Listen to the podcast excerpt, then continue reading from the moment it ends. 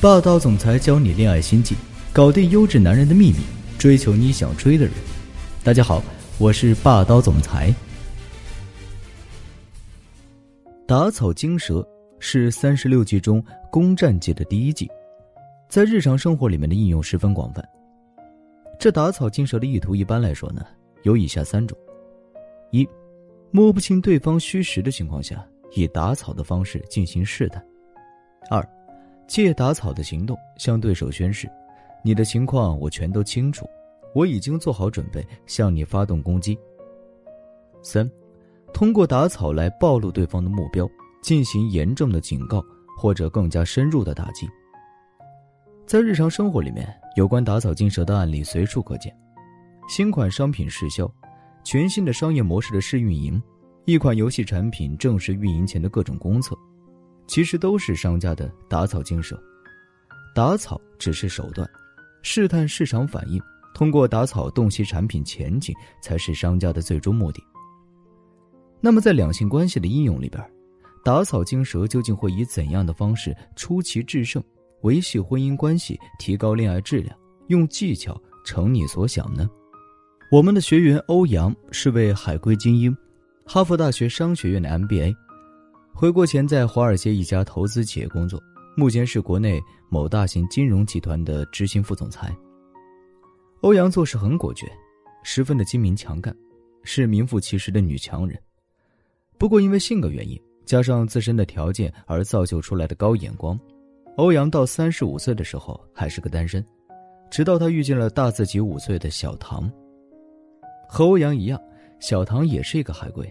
并且是国内某大型科技企业的创始人之一，身家千万，典型的成功人士。两人在一场富人云集的酒会上认识，第一次见面，欧阳就被小唐的风趣幽默所吸引了。之后因为业务方面有往来，本来就旗鼓相当的两个人顺理成章的走到一起。这结婚以后啊，两个人的婚姻生活虽不比年轻人的热烈而激情，但胜在和睦。两个人的文化水平都很高，兴趣爱好大致相投，相敬如宾这个词儿用在他们身上恰好不过了。可是最近呢，两个人因为孩子问题生出无可化解的巨大矛盾。这小唐是家里的独生子，今年年过四十却膝下无子，不论小唐本人还是小唐的家里，都热切的希望欧阳能够为唐家尽快生子。不巧的是呢，欧阳当时正。着手运作一个大型项目，项目进展十分顺利，并且再有半年，项目就能够圆满结束了。到时候，欧阳的事业必定再攀高峰，直接从副总裁升为执行总裁也说不定。欧阳不想放弃这个上升的机会，并且欧阳认为，女人和孩子不应该是必然的因果关系，女人存在的意义绝不等同于生下一个孩子。孩子问题上，双方都不愿意妥协。两人有了婚后的第一次、第二次、第无数次争吵。可能是自觉理亏吧，之后的很长一段时间，欧阳对小唐的很多表现可谓纵容。于是，比孩子更加严重的一个问题，终于迫使欧阳在朋友的推荐下找到了我。孩子的矛盾发生之后，小唐开始了史无前例的夜不归宿，而且愈演愈烈。最近两个月呢，小唐总共出差了十五次。以至于两个月时间里，小唐待在家里的时间满打满算不超过两天。这小唐是一个有情调的人，之前两个人不论聊什么话题，小唐都能够聊出自己独特的见解。可是最近呢，小唐似乎有意躲着欧阳，仅有的共处时间里，小唐也是一个人低头玩手机，一句话都懒得与欧阳说，对欧阳的称呼也从从前的老婆、亲爱的变成了冷冰冰的欧阳。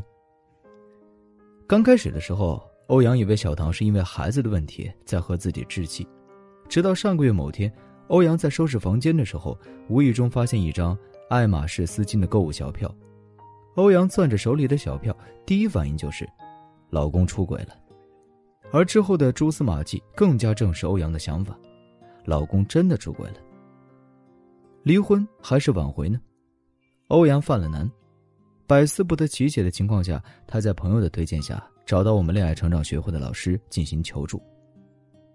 在了解欧阳的情况之后，老师只问欧阳一个问题：如果小唐在短期内回心转意，你愿不愿意继续你们的婚姻关系？欧阳回答：是的。听从了老师的话，欧阳在接下来的日子里强忍住内心的愤怨，表现得异常镇静。他照常上班下班，和小唐的相处也一如平常，看上去什么事儿都没有发生。星期五，欧阳主动拨通小唐的电话。欧阳在电话里告诉小唐：“今天准时回家，我有重要事情要和你说。”静静的等了整个下午，小唐回来以后，欧阳笑着招呼他过来。叫他在某购物网站上为自己挑一件商品。小唐放下公文包，一脸的莫名其妙：“这就是你说的重要的事情吗？”可当小唐走到欧阳跟前，看清电脑屏上的展示商品之后，他一下子就蔫了，搓着手不知所措。欧阳看出小唐的不安，他什么也没说。他口中的重要事，真的就只是叫小唐帮助自己挑选一件网购商品，一条爱马仕的丝巾。当天夜里，小唐辗转反侧，一夜不眠。第二天一早，他向欧阳坦白自己酒后出轨的事实，并且保证今后绝不再犯，请求欧阳原谅他。听到老公亲口承认出轨，欧阳心里翻江倒海呀，表面上却是强装镇定。他用平缓的语气问清楚小唐出轨的事实，晓之以情，动之以理。一番恳谈之后，欧阳对小唐的出轨行为给予了原谅。小唐也表示，今后绝不和他再有任何联系，并恳请欧阳相信自己真的是酒后出轨。小唐是不是酒后出轨，欧阳并不关心。在这件事儿上，欧阳的目的已经达到了。百年修得同船渡，千年修得共枕眠。千千万万的婚姻关系当中，矛盾总是有的。恋爱成长学会导师建议，越是发生矛盾的时候啊，越是要克制情绪。保持冷静，面目狰狞的去和对方吵闹，只会让对方更加的厌烦你、恶心你。撕破脸皮、破罐子破摔，都是解决问题的方法，最多无非分手，或者是离婚收场。做出反应之前，请先问清楚自己，自己想要的究竟是什么？真的是天涯陌路、老死不相往来吗？